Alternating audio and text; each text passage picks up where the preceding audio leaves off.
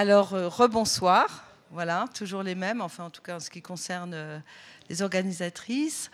Euh, donc merci de suivre toutes ces rencontres. Donc ce soir, vous allez pouvoir entendre Roland Buty, qui est là, avec Thierry Mertenat, qui fera la modération de la rencontre. Voilà. Nous vous souhaitons vraiment une très très bonne soirée. Nous espérons vous retrouver tout à l'heure pour ceux qui en ont envie et qui peuvent le faire, euh, de venir nous retrouver à l'ABC. Et puis nous reprendrons demain matin à l'ABC. Et puis je vous laisse regarder le programme parce qu'il me semble qu'on n'arrête pas de le répéter. Je pense que vous le connaissez par cœur. Bonne soirée, merci beaucoup. bonsoir, monsieur, dame. J'ai l'impression de saluer des gens que je connais déjà parce que depuis le début de la journée, on croise des têtes et on les recroise encore. Euh, vers 16h, juste avant la rencontre avec Luc Lang, on a fait les uns les autres l'éloge involontaire du, prénom féminin Marie. Et là, le hasard veut que euh, j'ai envie de démarrer cette rencontre avec vous, Roland Butier, avec un autre prénom féminin à identité multiple qui est euh, celui de Caroline.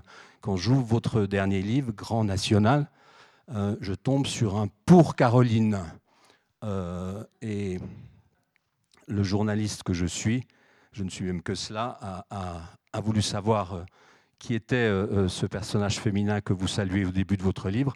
Mon ignorance m'a fait penser d'abord que c'était une manière de rendre hommage à votre éditrice, puisque Caroline Couteau, dirigeant les éditions Zoé, auxquelles vous êtes fidèle depuis pas mal d'années, est, celle qui a publié ce livre comme les précédents.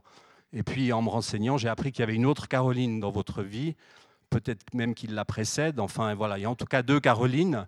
Euh, l'une, on va peut-être pas en parler, elle vous appartient et, ce n'est pas, ce pas dans mes questions. Mais la deuxième euh, nous intéresse tous puisque vous partagez avec elle déjà plusieurs livres euh, qui nous réjouissent. Est-ce que vous, vous pourriez nous dire deux mots de cette relation de travail, parce que c'en est une, dans le, temps court, celui d'un livre en train de se faire, Grand National aujourd'hui publié, puis dans le temps long, euh, celui d'une fidélité éditoriale aux éditions Zoé, puisque depuis maintenant 30 ans, vous êtes un auteur Zoé.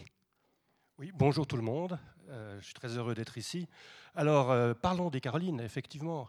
D'abord, pour Caroline, effectivement, ça s'adresse à ma, à ma, femme, mais moi, j'ai vraiment l'idée que les livres, c'est pas une œuvre absolument personnelle, c'est aussi un petit peu euh, collectif. Et en fait, ma femme est ma première lectrice. Donc en réalité, euh, quand euh, j'ai des, manuscrits, c'est elle qui les lit en premier et je vois tout de suite à la première seconde si ça passe ou si ça passe pas sur son visage. Hein. Et donc ça, c'est vraiment le premier test. Ensuite, c'est vrai que Caroline Couteau, l'éditrice de Zoé, qui est, présente ici, bah, c'est très important parce qu'elle euh, fait un travail aussi de, relecture, euh, de critique euh, du livre, et notamment sur le précédent, le milieu d'horizon, des suggestions qui font que sans son regard à elle, le livre n'aurait vraiment pas été aussi bon. et puis je pense que c'est une des, des, éditrices en Suisse romande qui fait vraiment, vraiment ce travail d'édition minutieux de discussion avec l'auteur, et puis qui ensuite défend les livres, vraiment. Euh, la preuve, elle est là, elle les défend, euh, elle, nous soutient tout le temps, tout le temps, euh, c'est magnifique. Moi, j'avais commencé aux éditions Zoé en 91, donc j'avais 25 ans, je sais pas, un peu moins, parce que j'avais écrit des nouvelles et puis j'avais trouvé que c'était les livres qui étaient les plus, les plus esthétiques, en fait.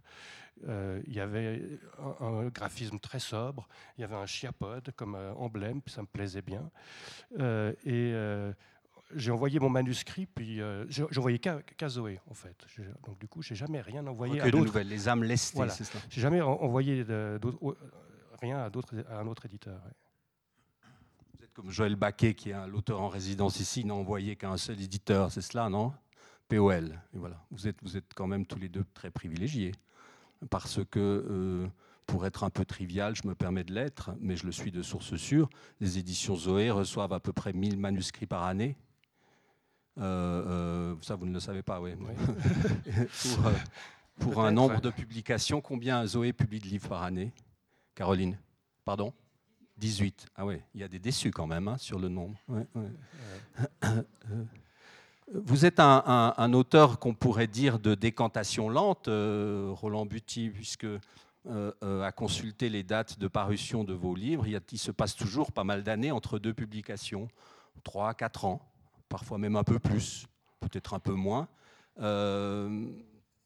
forcément, j'ai envie de vous poser la question de savoir quelle place occupe réellement l'écriture dans votre quotidien.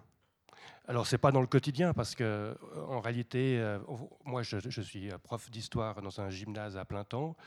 Ça me passionne, je prends ça vraiment euh, très à cœur. Je fais des lectures aussi en histoire euh, pour me tenir au courant, etc. et l'écriture, c'est durant mes moments de liberté, qui sont généralement une demi-journée par semaine. Alors c'est vrai que ça fait depuis 30 ans que j'ai cette demi-journée d'écriture par, euh, par semaine, si tout va bien, parce que parfois il y a des, accidents où je n'ai pas cette petite cette demi-journée. Mais je pense que c'est des choses qui maturent effectivement dans, dans la tête, dans l'esprit. Donc je suis souvent, euh, c'est un peu dur pour mon entourage, mais je suis souvent euh, un petit peu absent parce que je réfléchis, je pense euh, à de la structure, etc. Et généralement, quand je me mets à, ma feuille de travail euh, le matin, là, je sais à peu près ce que je vais écrire parce que j'y ai pensé pendant une semaine. et du, coup, c'est vrai que c'est quand même être quotidien dans le sens d'une pensée, toujours, on a toujours ça en tête. Mais quand vous apprenez qu'un auteur, un confrère, on va dire, est en résidence dans cette ville depuis quatre semaines, qu'il n'a qu'une seule chose à faire, c'est éventuellement d'écrire, de rencontrer des lecteurs, en fait d'être en permanence dans cette dynamique littéraire et d'en profiter. La preuve, vous êtes encore là, Joël. Euh, ça vous ça vous fait pas envie, ça? Bon, quatre semaines, c'est court hein, aussi, euh, mais non, ça me fait pas trop envie.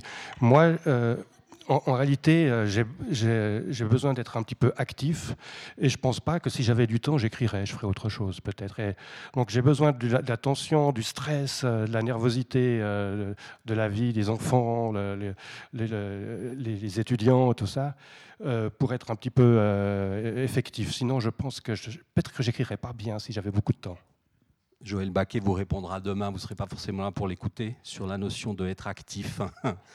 J'ai l'impression qu'il l'est à sa manière dans cette ville. Mais euh, j'avais une autre question à vous poser sur, sur, justement le temps que vous mettez à écrire, parce que avant vous, vous, nous parliez aimablement euh, de votre compagne qui est votre relectrice privilégiée, la première, mais euh, le fait est que celui qui relit, c'est quand même vous d'abord. Donc quand vous écrivez des choses dans une période ancienne, si on prend Grand National par exemple, j'imagine que les premières pages de ce livre ont été écrites il y, a, pas mal d'années en arrière, deux, trois ans en arrière, et qu'à un moment donné, vous relisez des choses en chantier, mais un chantier dans la durée qui est là depuis déjà longtemps.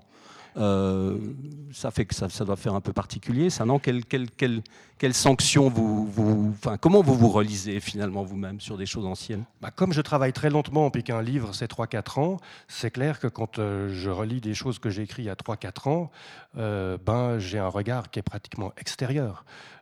donc qui est assez cruel sur ce qu'on peut faire. Généralement, on écrit une page, on est assez content. Le jour d'après, euh, on la relit, ça va encore. Une semaine après aussi. Puis petit à petit, on se rend compte, on enlève, on enlève, on enlève. Alors c'est un processus un peu euh, d'épuration avec le temps. Ce qui fait que c'est des livres qui ne sont pas si gros que ça parce qu'on enlève, on enlève, euh, et on se dit ça c'est inutile, non, ça il faut.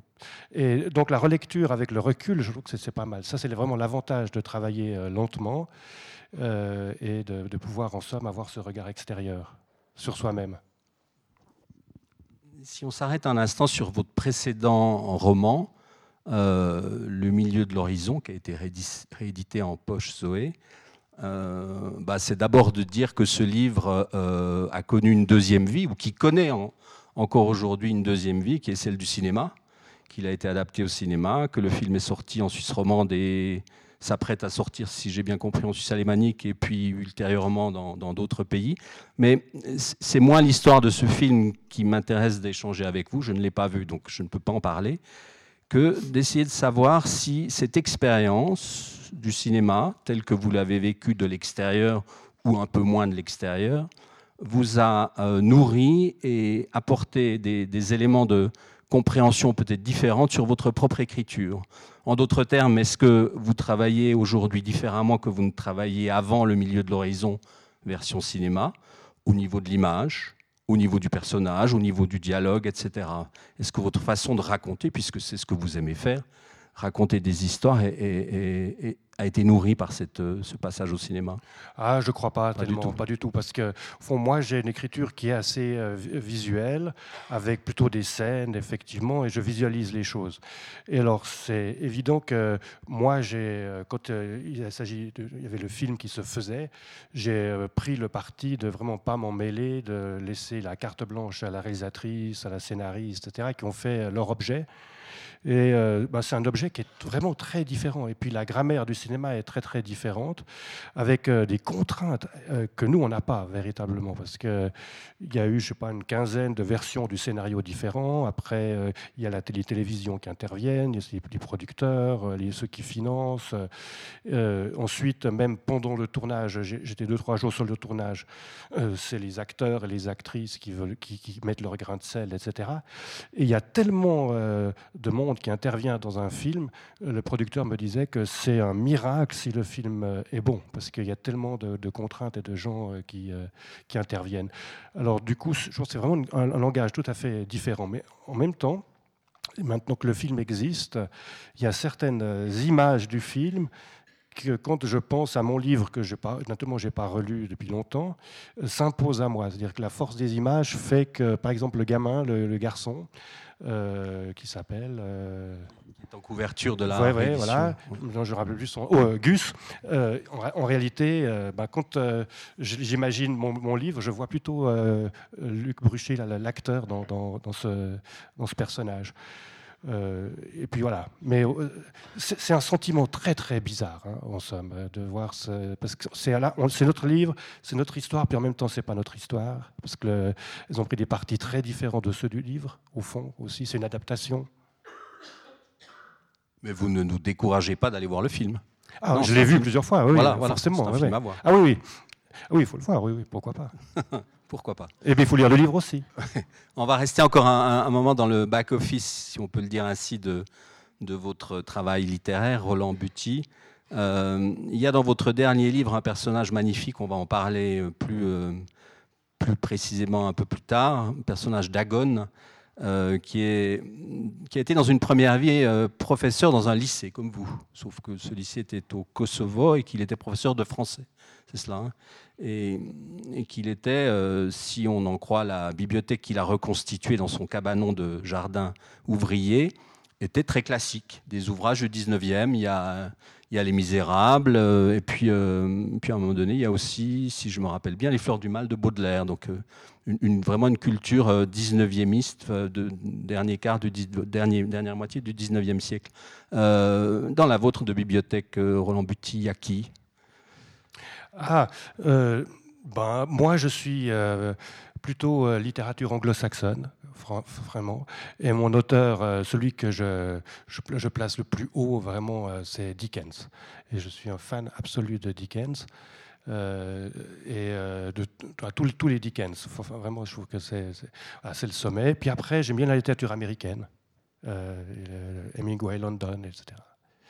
Mais euh, le personnage de, de Hagon, en fait, c'est, euh, je me suis inspiré d'un ami, en fait, qui était prof de français euh, à Pristina et qui ben, voilà, est arrivé en Suisse et n'a pas pu enseigner, enfin les papiers ne sont pas validés, etc. Et qui se fait un petit peu ouvrier ou comme ça. donc c'est un personnage vraiment, moi je le veux. La, plupart des choses du personnage ou ce qu'il dit, c'est ce qu'il me raconte. Donc moi je m'inspire assez de gens que je connais en fait entre deux, entre deux écrivains de littérature anglo-saxonne, est-ce qu'il y a quelques Suisses de la littérature qui est la nôtre? Bah oui, bah forcément. Euh, j'aime bien bah, Sandrard, euh, effectivement. Euh, bah, Ramu, forcément, aussi comme Vaudois. Et Chessay Chessay, euh, mais je sais pas. on peut en parler. Je, ne suis pas très Chessay, euh, mmh. franchement. Euh, j'ai essayé de relire il y a une année ou deux L'ogre et ça m'est un peu tombé des mains. Mmh. Mais je sais pas pourquoi. je ne suis pas certain. Il y, a, des choses qui peut-être qui vont rester euh, chez, euh, chez Chesset, de Chesset, peut-être qu'il va rester. Mais, il y a beaucoup. C'est trop baroque pour moi. Il y a trop d'adjectifs. C'est trop, c'est trop empoulé souvent. Enfin. Et puis, je suis pas sûr que sa vision de la femme. Euh, et puis cette question de toujours de la culpabilité soit des choses qui, dans les années qui viennent, seront très très parleront encore aux gens. Mais vous reconnaissez que l'on puisse aimer l'un et l'autre c'est-à-dire? Chessé et vous-même. Ah oui, il n'y a pas de souci. Il y a un critique littéraire français que vous connaissez bien, que tout le monde connaît, puisqu'il est le producteur, animateur du Masque et la Plume, Jérôme Garcin, chaque dimanche soir à 20h, 6 sur France Inter, après la météo marine, euh, qui vous vénère, qui, écrit des choses toujours incroyablement élogieuses sur vos livres, particulièrement sur le dernier. Et si je me rappelle bien, Garcin est un des, critique français qui, le premier, a mis les pieds à Repra et qui nous a fait des pages et des pages sur, sur. Oui, oui, bah voilà. Vous avez eu l'occasion d'en parler avec ah, lui, non Je veux dire, euh, un juif pour l'exemple, il y a certains, certains Chesset qui sont très bien, mais ouais, globalement, je n'ai pas un grand lecteur de Chesset, quoi, franchement. Mais je l'ai rencontré plusieurs fois, puis j'ai trouvé plutôt sympathique. Et en fait, s'il y a un lien entre le Grand National et euh, Chesset, c'est le suivant. C'est que quand, euh, la dernière fois que je l'ai vu, c'était 3-4 mois avant sa mort, il, il racontait, il allait euh, euh, sortir enfin, au restaurant avec euh, j'ai un, un autre écrivain, un autre écrivain vaudois très très âgé là. mais je ne me rappelle plus maintenant son nom. qui est mort aussi. L'été des sept dormants, c'est qui, est mort aussi. L'été des sept dormants. Mercanton. Voilà, il allait avec Mercanton. et puis il racontait que Mercanton, à la fin, quand il mangeait le poisson, il y avait partout qui giclaient, etc. Et quand de raconter ça, je trouvais ça très très bien. Et du coup, je l'ai mis dans le livre.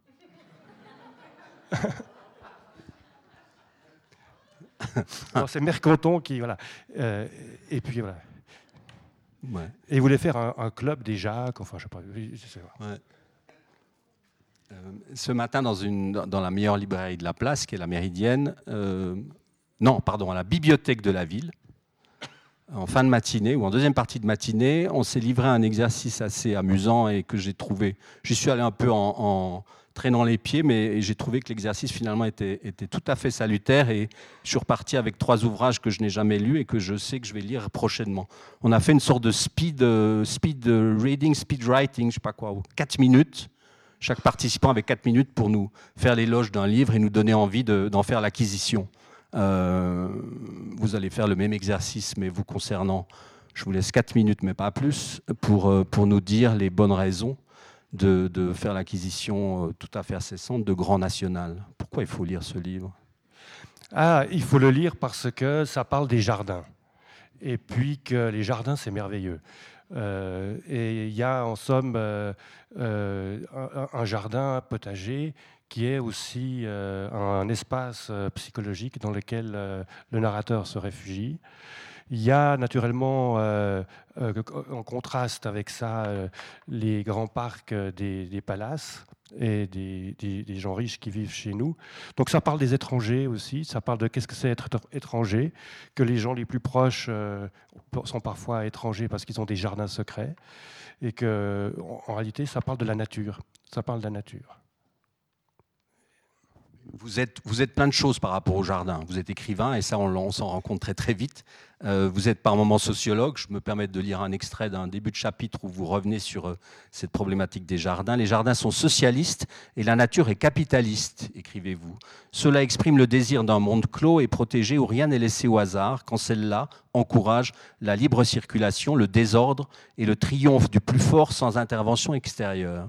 Agone, donc le personnage un des personnages principaux du livre, m'avait raconté que les dirigeants communistes rêvaient que tout son pays soit pareil au grand parc autour des grands bâtiments du régime, parcs dans lesquels même les pelouses au pied des grandes statues de bronze des grands héros, tondues, tondues et encore tondues, semblaient comme mortes. J'ai rajouté le com, excusez-moi. Oui. Oui. alors quand on écrit, euh, on, fait des phrases. Hein. Donc, euh, moi, parce qu'en en fait, euh, au départ, euh, je me suis dit, est-ce qu'on ne va pas dire le contraire? Est-ce qu'en fait, les jardins, c'est capitaliste et la nature socialiste et, euh, on, peut on peut faire le, jeu aussi comme ça. Mais l'idée, effectivement, du jardin qui est Aujourd'hui, on est fasciné quand même par la passion des jardins. Il y a des jardins partout, euh, les jardins maintenant urbains, euh, tout le monde fait un petit, potager, un petit carré potager, a vraiment une mode des jardins. Et moi, je me, dis que c'est peut-être parce qu'on est en train de perdre le contrôle euh, de la nature, de la terre, enfin avec euh, ces angoisses climatiques et autres, et que c'est assez rassurant d'avoir un petit coin qu'on peut soigner, entretenir, a priori sans glyphosate, mais bien, et ou qu'on peut soigner, qu'on peut contrôler et qui, euh, qui, qui rassure. Vous faites des phrases que vous allez lire. Je vais vous demander de, de lire un extrait. Justement, on va rester dans les jardins, mais dans un début de chapitre, un peu à la James Bond, excusez-moi de le dire ainsi. Mais à un moment donné, un hélicoptère euh, surgit à l'horizon, vient en, se mettre comme ça en stationnaire au-dessus de, la parcelle des jardins ouvriers. On a appris déjà qu'ils allaient être euh, démantelés parce que euh, la zone dans laquelle ils sont va être transformée. On va y installer un magnifique stade de foot. Et euh, on a prévu une zone en friche un peu, éloignée de là. Et du coup, l'hélicoptère vient faire ce qu'on les voit faire de plus en plus, hein, c'est-à-dire euh, assurer du déménagement aérien. Et vous avez un début de chapitre tout à fait tout à fait actif, si je peux dire ainsi, où il y a de l'action, comme disait tout à l'heure Luc Lang à propos de son roman. Bon, c'est assez rare que les, hélicoptères déplacent les cabanons de jardin. Quand même. Ouais. Mais euh, ça s'est passé à Lausanne, effectivement. Il y a- ils ont dû déplacer euh, pour des travaux euh, les jardins familiaux, jardins ouvriers où il y avait ces cabanons. Ils ont fait venir un hélicoptère euh, américain très très particulier à vol stationnaire. Pour, euh, alors ils ont compacté les, les petits cabanons pour les déplacer. Ils ont fermé l'autoroute parce que ça avait, ça avait passé par-dessus l'autoroute. Et, et si un cabanon, enfin un bout de cabanon tombait sur l'autoroute, c'était embêtant. Vous êtes en train de nous dire que Lausanne est la seule ville de Suisse romande qui est capable de s'offrir un, un hélicoptère américain pour faire ce genre de choses. Pour déplacer des jardins, c'est quand même magnifique. Ouais. Bon, ils sont endettés, hein, mais. Le cabanon s'est séparé avec douceur de la terre. Puis, il est resté bizarrement suspendu à quelques centimètres au-dessus du sol. L'hélicoptère a pointé son nez et filé vers le bas avant de monter. Les mains jointes sous le menton, Agon semblait prier. Un peu en retrait, Netto résistait à la tempête. Plus loin, Borek se tenait stoïque, comme au garde à vous, habitué sans doute à se raidir dans les situations extrêmes. Au-delà du périmètre de perturbation, d'autres locataires des jardins ouvriers assistaient aux opérations et, plus loin encore, des curieux en survêtement de jogging s'étaient arrêtés. Des échantillons du potager ont tournoyé dans le nuage produit par le souffle. Tout ce qui pouvait être soulevé à la ronde s'est soulevé dans un nuage de poussière. Les tuteurs de haricots se sont ébroués et les tiges flexibles avec leurs feuilles, de plus en plus perchées, se sont enroulées dans l'air, tournoyant avant de se libérer de toute entrave. Une petite tomate, pas encore mûre, a pris son envol. Elle est tombée très loin sur un chemin après avoir décrit un large arc de cercle. Les choux, les plants de courgettes, les poireaux déracinés par la force ascensionnelle, allaient être aspirés les uns après les autres dans le tourbillon. On va laisser les fruits et légumes où ils sont et revenir aux personnages. Euh, Il y a une, une très belle formule, c'est pas une formule, c'est un peu plus que ça dans la quatrième de couverture de votre livre, qui, euh, euh, qui nous dit Roland Buty a l'art de nous mettre tout contre ses personnages. C'est très beau ça. Et, et, ça n'est pas qu'une phrase en l'air, c'est effectivement ainsi qu'on vous lit, ce tout contre ses personnages. Comment vous avez envie de réagir à cela? Comment vous faites pour être aussi proche de vos personnages et nous les rendre par ailleurs aussi proches?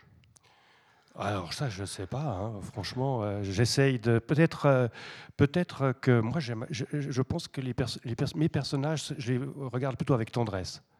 Et enfin, euh, ils sont jamais, euh, sont jamais méchants, mauvais. Il y a toujours euh, une, part, tendre en fait. Je pense que c'est ça.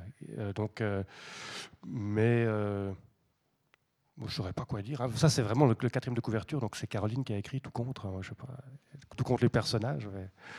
C'est étrange, mais de toute façon, quand on écrit, on est tous les personnages un petit peu. hein. donc, moi, bah, là, je me- je m'inspire de Agon que je connais, euh, qui, est un, type merveilleux. Donc, euh, forcément, je vais, euh, je vais avoir une tendresse pour lui. Ensuite, Carlos, c'est un petit peu moi, peut-être, avec l'angoisse de la femme qui part. Alors on va dire deux mots quand même sans, sans dévoiler la fin du livre, parce que ce serait coupable de le faire mais on va quand même évoquer ce, moment qui est assez vite au début du livre, celui de la disparition de la mère. Carlo apprend que sa mère a disparu. Alors il, réagit de deux manières. Il y en a une qui est celle commune à peu près à tout le monde, qui est celle de tout de suite avoir des images très morbides. Il imagine sa mère morte, le corps abandonné quelque part, la proie des charognards qui seraient là en train de dépecer le corps. Enfin, la pire des images. Il faudra peut-être qu'un jour que quelqu'un écrive sur la relation du, du fils à sa mère dans le post-mortem, dans ce qu'il peut imaginer. ces images-là, qui, vous sont propres dans le livre, euh, euh, finalement, vous les partagez avec d'autres aussi. Quoi. Mais il y a cette inquiétude morbide, et puis il y a, dans un deuxième temps, très physiquement, le repli dans le cabanon. C'est là qu'on découvre les jardins ouvriers, c'est là qu'on pénètre vraiment ce, ce, monde un peu à part, etc. Il est recueilli par Agone, avec lequel il va passer euh, la nuit. et on n'arrive pas tout à fait à capter, au-delà de la circonstance elle-même, le degré d'inquiétude qui est le sien. De quoi a-t-il peur à ce moment-là? Bon, sa mère, elle était dans une maison de retraite. C'est pas un endroit très très bien quand il y va. Enfin, c'est vraiment très triste comme ça. Donc, elle, avait l'habitude de faire des fugues, donc il se dit, elle a fait une fugue. Une mère fugueuse. dans une maison de retraite, comme il y en a une maison de retraite. Seulement que là, ça fait deux jours qu'elle n'est pas, qu'elle pas rentrée, etc. Donc il va la retrouver effectivement dans ce palace, euh, qui, va. L'histoire, c'est qu'il y a un lien entre la mère et ce palace de, sa jeunesse. Et quand euh, effectivement il la retrouve, puis qu'il se rend compte que ce palace, ben, il est un petit peu, euh, un petit peu en difficulté financière, donc le directeur est prêt à lui faire un prix, que c'est assez, moins cher au fond que, que les MS. Donc il va la, la, laisser dans ce, dans ce grand national qui est, qui est ce palace euh, et aller la voir là-bas. Donc en réalité, mais pourquoi oui il n'est pas très angoissé parce que sa mère a l'habitude de fuguer, effectivement, mais il se sent quand même toujours un petit peu orphelin. Et euh, il se retrouve avec Agon dans, euh, dans euh, cet endroit qui est très rassurant et qui est, clos, fermé, euh, et qui, euh, dans lesquels il y a les odeurs végétales et qui, le rassurent, parce qu'il est jardinier, il est paysagiste. La chose n'apparaît peut-être pas encore de manière évidente dans l'échange qui est le nôtre et dans la façon que vous avez de, nous restituer des éléments de, votre livre, mais par ailleurs, ce livre est traversé par une veine tout à fait partageuse en l'occurrence, qui est celle de l'humour. Je trouve qu'il y a beaucoup d'humour dans ce livre. Euh, il y, a de l'humour euh, franc et direct qui, euh, qui naît à travers l'anecdote parce que vous faites, vous faites vraiment confiance au romanesque. Enfin, vous êtes un auteur qui fait pleinement confiance au romanesque, qui est quand même ce qui est, ce qui est particulièrement réjouissant par les temps qui courent le discours introspectif n'est pas forcément la chose qui vous intéresse d'abord. Voilà. Donc on est dans du romanesque, on est dans une forme d'extériorité et on décrit des choses et des histoires. Et, à travers ça, il y a de l'humour. Euh, euh, et il y a un humour aussi qui euh, prend une coloration érotique par moment. Pas, pas à l'HSC, alors en l'occurrence, effectivement, je vous le confirme. Mais on y fait l'amour en plein air. Parce qu'on aime la nature chez vous, donc on fait l'amour en plein air. Vous avez envie d'en dire quelque chose? Ou on garde ça pour nous? Bah, disons que c'est euh, comme euh, bon maintenant c'est un petit peu hein, on a un peu les rhumatismes tout ça, mais c'est vrai que euh, je pense que c'est quelque chose qu'il faut encourager effectivement parce que enfin ça c'est la part autobiographique un petit peu du livre. Oui, oui, tout à fait. Mais on ne se connaît pas, Roland. Oui, la, la, la, couverture dans la voiture, quand il y a un, un joli endroit, voilà. Le, tout est de ne pas se faire prendre. Voilà, c'est ça. Alors, euh, je et justement, dans le livre, le problème, c'est qu'il y, a des, il y a des parapentes. Voilà. Et, vous êtes assez, et vous êtes assez, vous êtes assez, comment dire, euh, euh, assez respectueux de vos personnages parce que ce sont des parapentes. Ça pourrait être des drones aussi. Hein. En l'occurrence, c'est des parapentes, effectivement. Mais, il y a, l'histoire. Le, parapente, c'est un bonhomme. Le drone. bien sûr, bien sûr.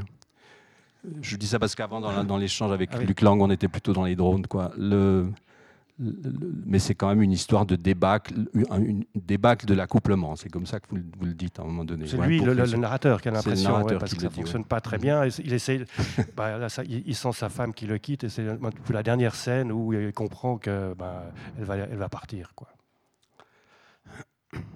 avant, on parlait de cinéma et je, c'est probablement trop tôt de dire si ce livre aura, aura une deuxième vie, comme le précédent a eu une deuxième vie et encore une deuxième vie. Mais votre écriture, effectivement, a, des accointances avec, quand même avec, avec, probablement avec le cinéma. Et moi, le cinéma auquel j'ai pensé en vous lisant, c'est plutôt un cinéma d'une autre époque. Euh, mais c'est un cinéma qui était estimable. J'ai pensé à Daniel Schmitt, à la Paloma de Daniel Schmitt. Mhm. C'est un peu de notre âge, ça, non? Oui, tout à fait. Mais j'ai pensé aussi à Casaverdi, qui est un documentaire qu'il a fait à la fin de sa vie, euh, de cinéaste, où il est allé à Milan rencontrer de vieux et vieilles artistes euh, de la scène lyrique italienne qui coulaient leurs derniers jours là et qui se réinventaient des histoires amoureuses votre mère dans le livre, on a l'impression qu'elle est passée par la Casa Verdi. D'accord, oui, oui c'est vrai. Ça vous semble un détournement acceptable? C'est vrai, tout à fait. Elle va. en, réalité, est-ce qu'elle elle va dans, ce, dans cet hôtel de Grand National où euh, elle a vécu euh, l'amour de sa vie. En réalité, le narrateur va comprendre qu'en fait, l'amour de la vie de sa mère, c'est pas son père, mais ce, ce type qu'elle a rencontré pendant la guerre dans ce, dans ce, palace. Et on peut se demander si au fond, elle est, pas, elle est là pour qu'il vienne et qu'elle puisse, d'une manière ou d'une autre, euh, lui dire ça avant de mourir. Euh, vous êtes en train d'écrire sur quoi, là, aujourd'hui? Le vendredi quand vous avez congé de votre euh, Ah bah, je suis toujours en train d'écrire, effectivement. Mais là, vous êtes sur le, là le, roman qui est sorti est un roman, on va dire, il est il est d'une taille modeste. Est-ce que vous avez des ambitions romanesques qui vous feraient tout d'un coup partir dans le grand récit? Ah oui, tout à fait. Ah, voilà. Ah oui, ça c'est le projet que j'ai. Là, je me chauffe. Vous voulez en dire, vous voulez, voulez en dire un peu plus Non, non, mais, mon idée, c'est effectivement, parce que franchement, si on est un lecteur de Dickens, on, a quand même, euh, on, fantasme quand même sur les grandes machines. Enfin, sans me mêler euh, à, votre, à, moi, à votre emploi du temps, comment allez-vous faire? Puisque vous n'avez en tout et pour tout qu'une demi-journée par semaine. Oui, mais il se trouve qu'il y a un jour où euh, peut-être j'aurai plus de temps quand même. ça, s'appelle la retraite. Puis du coup, là, je me dis que peut-être je vais essayer cette, cette grande machine. Et puis je, je je mets un petit peu ça en place comme ça pour l'instant, mais c'est pas, pas dans l'immédiat. Mais on n'en parle pas. Non, non, non, c'est encore vraiment euh, virtuel. Mais là, je suis en train de faire un truc plus simple, et puis finalement, euh, ça va très bien aussi. On n'en parle pas non plus. Non plus, non, non, c'est un peu tabou, c'est un peu tabou. Mais ça, c'est l'agriculture, ça, c'est les, les palaces, l'hôtellerie, donc ce sera plutôt l'industrie. Très bien. On ne va pas monopoliser l'échange, hein. il est assez ouvert et informel, donc si vous voulez vous mêler à, à ces propos, n'hésitez pas, hein, le micro peut tourner euh, dès à présent, euh, puisque le temps passe quand même. On a fait la demi-heure, Marie-Joëlle.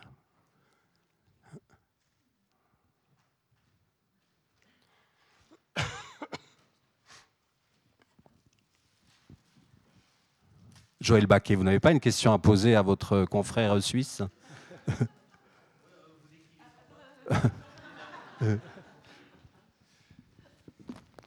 Oh, une question qui m'intéresse en général, c'est les déclencheurs d'écriture chez vous. Est-ce qu'il y a quelque chose qui vous donne une envie forte, violente d'écrire comme ça, ou c'est des choses qui maturent de façon un peu nébuleuse, où il y a un déclencheur très précis, ou un type de déclencheur que vous, avez identifié depuis le ah, temps C'est plutôt de la rumination, c'est plutôt. Euh, euh, J'ai pas de choses violentes en moi qui font que je dois écrire à un moment donné, etc. C'est vraiment plutôt de la rumination et le plaisir de fabriquer justement des petites euh, machines.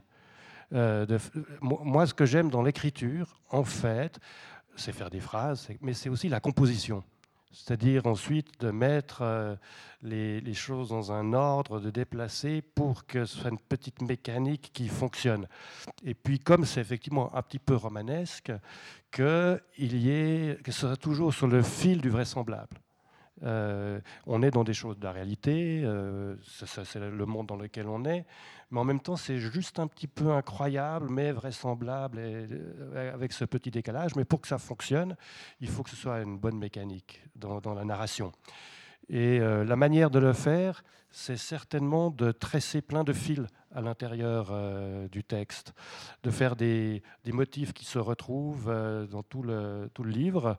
Alors il y a le motif du football, par exemple. C'est des motifs un peu souterrains, parce que ça ne parle pas du tout de football, mais enfin, il y a, il y a un bar qui s'appelle le Penalty, il y a un, baby-foot euh, pimpé par la fille. Il y a, à Londres, elle fait de l'art contemporain à Londres. Voilà, donc de faire des fils comme ça qui font qu'ensuite on ait un objet qui soit absolument enfin, parfait dans, dans c'est le rêve quoi, dans la construction.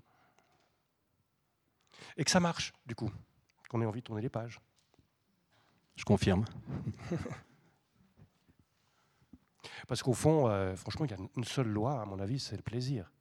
Si on n'a pas un plaisir avec un livre. Euh, Alors là, votre, votre confrère français, pour le coup, acquiesce. Effectivement, vous êtes dans la même histoire, dans la même jouissance. Le plaisir du texte, disiez-vous hier. Hein. Peut-être on pouvait penser à Roland Barthes ou pas, mais, mais voilà il y a quelque chose de ça.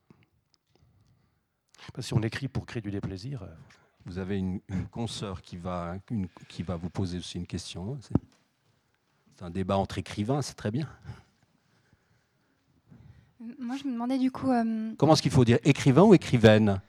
Brigitte Fontaine, oh, euh, la musicienne et réalisatrice, dit dans Libération il y a quelques jours en arrière Si on dit de moi écrivaine, je tue. Ça nous a été rappelé à midi à la librairie La Méridienne. Il faut dire écrivaine ou écrivain? Je préfère auteur avec E, je crois. Voilà. Auteur, c'est bien, parce que dans écrivain, il y a 20 quand même. Mm. Ça nous a été dit aussi. Ça. Ah, on, répète. Moi, j'ai été euh, beaucoup impressionnée justement par cette euh, structure en fait que vous arrivez à, mettre en place avec euh, beaucoup de. Enfin, je trouve dans... là, j'ai un exemple vraiment hyper précis en tête. le moment où Gus reçoit une gifle de la part de son père, je crois qu'il y a juste le résultat en fait de, cette gifle et puis on comprend tout entre deux et c'est hyper fort en fait.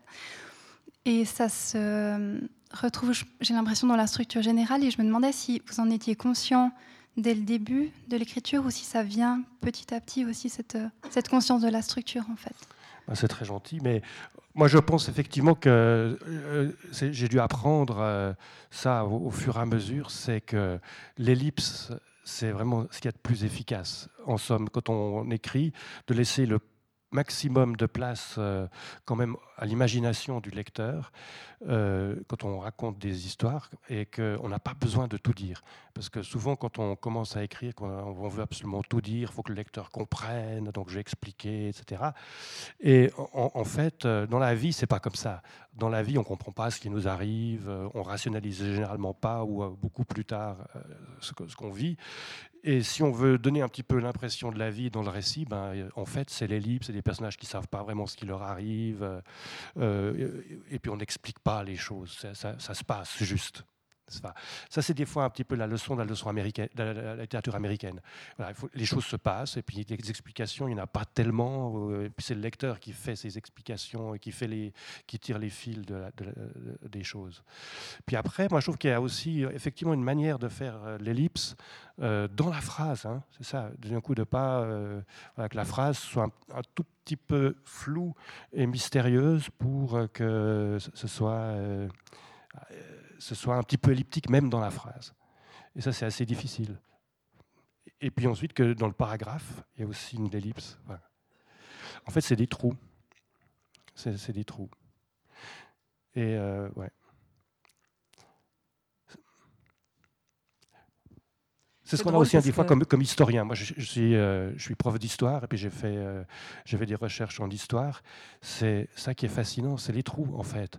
C'est qu'on a, on a, des archives et puis on essaie de construire un récit à partir des archives, mais on ne connaît pas la moitié. De, et il faut imaginer construire un récit à partir du vide en fait. C'est drôle de, de, vous entendre tous les deux. Enfin, Elisa du Sapin poser la question à Roland Buty, parce que j'ai jamais, je vous ai jamais, j'ai jamais pensé à vous deux ensemble. Je vous ai jamais rapproché dans vos, dans vos deux univers romanesques. Et pourtant, en effet, vous êtes tous les deux euh, à manier l'art de l'ellipse euh, de manière très frappante, d'une part, et d'autre part, vous êtes tous les deux particulièrement visuels dans vos, dans, vos textes. Ça me frappe tout à coup. Mhm. Alors que euh, dans vos univers, dans vos atmosphères, il n'y a rien à voir. Simplement. C'est une remarque. D'accord, c'est la marque Zoé du coup. C'est une euh. remarque d'éditrice. Ouais. C'est une Caroline qui parle. Je cherchais des phrases qui disent ça. hein. Ben, Non pas que je ne vous crois pas, mais, mais je ne les ai pas trouvées tout de suite. Mais je vais peut-être trouver ça. D'autres questions? Bon. La phrase un peu trop spe- spectaculaire de Brigitte Fontaine a été dite par Claudie Hunzinger, qui elle ne l'est pas, spectaculaire. Et par contre, elle nous a rappelé l'importance de, l'enfance. Et vous parlez de, Dickens, donc on pense tout de suite notamment à Oliver Twist. Et quand on lit vos livres, il y a, souvent des enfants. Je, me- demande la place qu'avaient les livres dans votre enfance à vous. La place que, les livres ont eu dans mon enfance.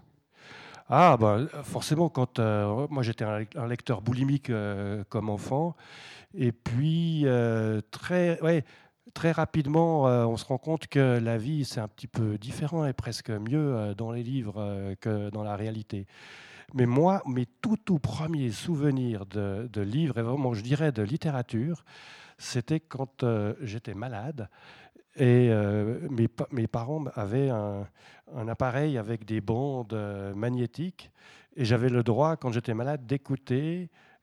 C'était Gérard Philippe qui, euh, qui, disait Le Petit Prince et Fernandel qui disait Les lettres de mon moulin. Et je trouvais, je l'ai passé en boucle, je trouvais ça fascinant. Quoi. Fernandel qui raconte la chèvre de Monsieur Seguin, c'est le, premier souvenir littéraire que j'ai.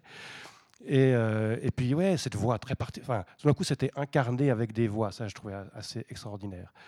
Et puis, euh, ouais, alors ensuite, quand, on est adolescent, alors on, commence à lire beaucoup, mais comme enfant, c'est vraiment fascinant la lecture. Mais le côté oral était quelque chose de très important. Alors après, on avait les disques aussi. Hein, pardon.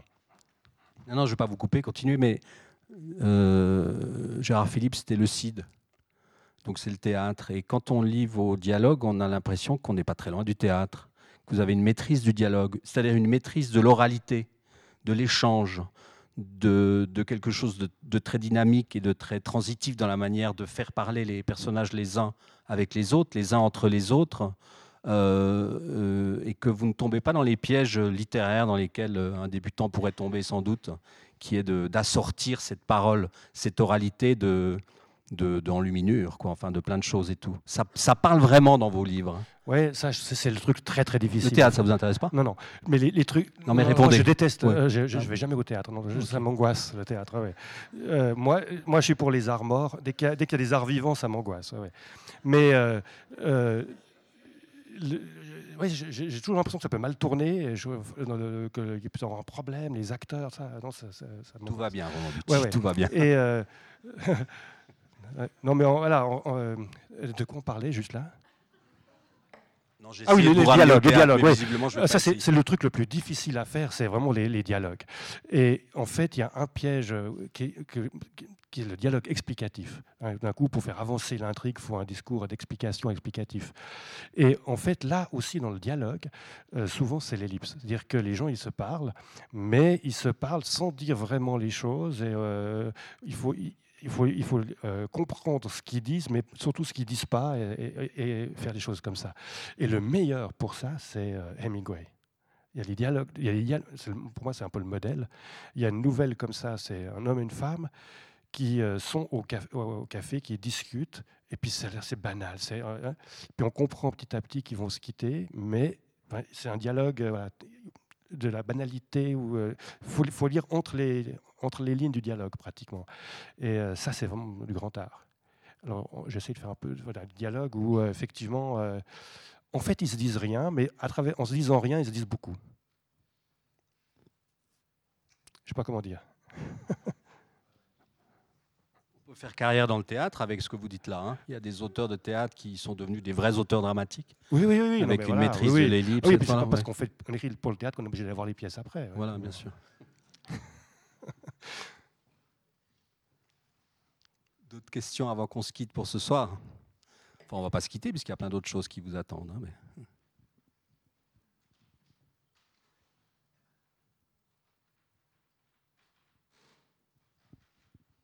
Alors je vais la reprendre encore euh, deux minutes parce que dans, l'humour que j'évoquais tout à l'heure, j'ai oublié de, citer ceci, dont je suis assez curieux. Euh, dans le- les cabanons euh, où on pratique la culture maraîchère, fruits et légumes et tout, à un moment donné, on y fabrique aussi des choses qui ont des vertus thérapeutiques. à base de chanvre, on fait des boulettes, qui est une sorte de pâte à fruits, une tradition kosovare, si j'ai bien compris. Et à un moment donné, l'un des personnages fait même la suggestion d'en faire la distribution dans les maisons de retraite. Oui, alors moi j'étais très fier de cette idée. Puis euh, jusqu'au moment où il y a deux mois, j'ai lu qu'à Genève, ils faisaient des, ils faisaient des essais. Hein. Ah bon? Bah oui. C'est pas la même pâte à fruits. Non, c'est pas la. Non, ça c'est la recette. Effectivement, c'est mon, mon, ami qui me racontait qu'il y avait du chanvre effectivement sauvage euh, dans les, au bord des rivières, etc. Puis que la tradition, c'est qu'il mâchait ça. Ça faisait du bien toute la journée. Et que effectivement, c'est euh, avec de, lait de brebis, euh, de la confiture de coin et du cannabis, des petits bonbons comme ça, effectivement. Et euh, ils, deviennent un petit peu accros, là, au mesure que le livre avance, euh, ils deviennent un petit peu... Ça soulage et ça permet de voir les choses un petit peu, un petit peu positivement. Quoi. Puis la mer, ça lui fait du bien. Dans, les critiques qui saluent votre livre, et elles sont elles sont toutes unanimes. J'ai lu quelque chose qui, nous rapproche de cette histoire, une de vos admiratrices qui dit euh, euh, que finalement lire euh, Roland Buty, ce dernier livre en particulier, c'est comme, c'est comme avaler une boulette, quoi, qu'on, a des, qu'on en tire. qu'on en tire une sorte de plaisir à la fois physique et, et, mental. Ok, une admiratrice. Une, vraie admiratrice. Est-ce qu'on s'arrête là sur les histoires de boulettes à la aux chambres ou on voulait qu'on continue? Vous aviez une Encore question, une question Oui, il y avait une question. Vous avez dit qu'en fait, une grande partie de votre vie tournait sur l'art le plus mort euh, qui existe, qui était l'histoire, en mhm. fait, euh, qui était pleine de trous. Alors, il y a une question que je me pose, c'est si finalement les historiens sont des espèces de romanciers qui, qui remplissent ces trous d'une façon totalement, euh, comment dire, imaginaire ou euh, est-ce que, parce que moi, quand, j'étais à l'école, j'étais très impressionnée par les, récits euh, historiques euh, dont j'avais l'impression que c'était la vérité absolue. alors, comment vous voyez justement le, rôle de l'historien qui essaye de, tisser comme ça des fils entre, disons, au milieu de, ces, entre ces différents trous moi, je pense qu'un bon écrivain, un bon historien, c'est un bon écrivain aussi ça va avec. Et que là, il y a, par exemple Georges Duby qui est sorti euh, à la Pléiade, mais parce que c'est un écrivain. Et quand il raconte euh, la bataille, euh, une, bataille, enfin, je veux dire, il, y a très très peu de sources médiévales, mais quand il la raconte avec les odeurs, avec, le, avec les, fracas des armures, etc., il recompose la chose de manière très très plausible, mais avec très très peu en fait d'éléments et de sources. Donc, euh, je pense que c'est pour ça que les historiens aussi souvent ça vieillit. Hein. Si on lit du Michelet, euh, ça, ça paraît comme mais c'est très littéraire, c'est très beau. Et euh, je suis pas sûr qu'il y ait une vérité historique absolue. Hein, du coup, donc, elle, parce que honnêtement, on se pose les questions historiques et on a une vision de l'histoire chaque fois par rapport à aujourd'hui, par rapport à l'époque dans laquelle on vit. Et donc, on a des images qui ne sont pas celles. alors, on recompose de manière très littéraire, j'imagine, toujours. Donc derrière chaque historien se cache un romancier. Euh. Les bons, parce qu'après il y, a ceux qui sont euh, ah, moins bons peut-être pour ça. Mais je pense que si, si, euh, si, on lit du Le Goff, du Duby, du, enfin là, c'est juste une, prose extraordinaire. Et donc il recompose avec très très peu d'éléments, il recrée, il recrée la vie. Donc en fait les archives sont pas si importantes. Alors il y a des archives qui sont aussi très vivantes naturellement. Ouais. Merci. Vous seriez un peu le Duby du bref. Non, non. Non, parce que, parce que, parce que Duby, c'est quand même très long. On en prend pour 3, 4, 500 pages à chaque fois. Non, non, non, non, pas, autant que ça. non, non. Hmm. Alors pour les caractères pour malvoyants, peut-être moi. non, mais c'est pas. Euh, c'est très efficace, hein, Duby.